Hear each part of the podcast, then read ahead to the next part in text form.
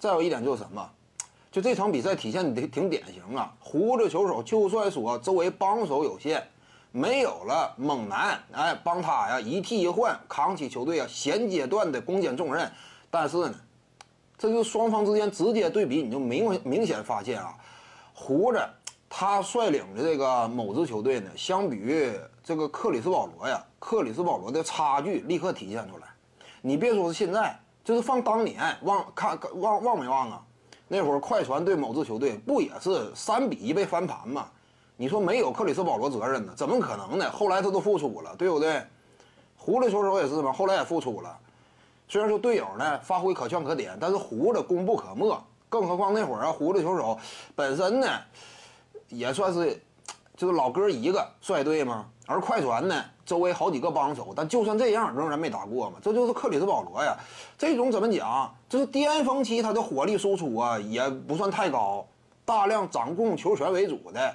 面对胡子这种呢，你就不是特别好打。两者之间啊，打法风格之间高下呢也存在优劣关系。就是目前来看，确实，说实话，就这组系列赛，如果说雷霆没打过某支球队的话，克里斯保罗算是定论了。就率队真是不行，他只能说什么常规赛打一打，季后赛呢，每次一等要劲儿的时候干不进去嘛？为什么每次都倒在第二轮呢？有时候首轮就被拿下，为什么呀？就这种属性运动员，看来确实是不行，经不起大赛的检验嘛。大量的支配球啊，球权分配过于集中啊，打到季后赛往往就容易出现问题。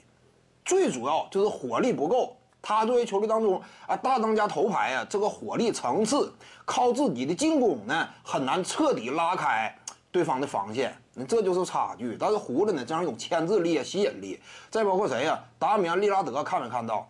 场上后来基本上湖人大量双人夹击，挡拆之后直接就夹，给队友创造机会的能力。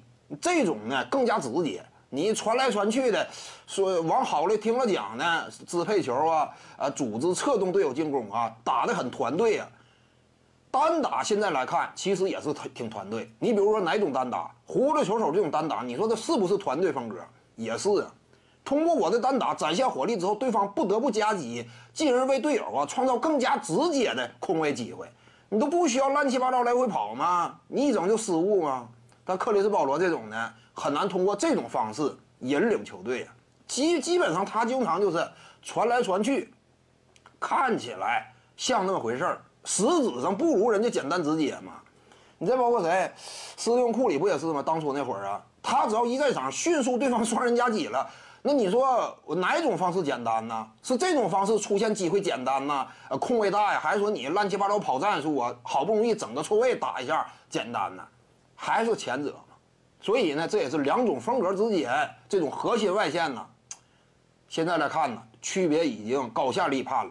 徐静宇的八堂表达课在喜马拉雅平台已经同步上线了，在专辑页面下您就可以找到它了。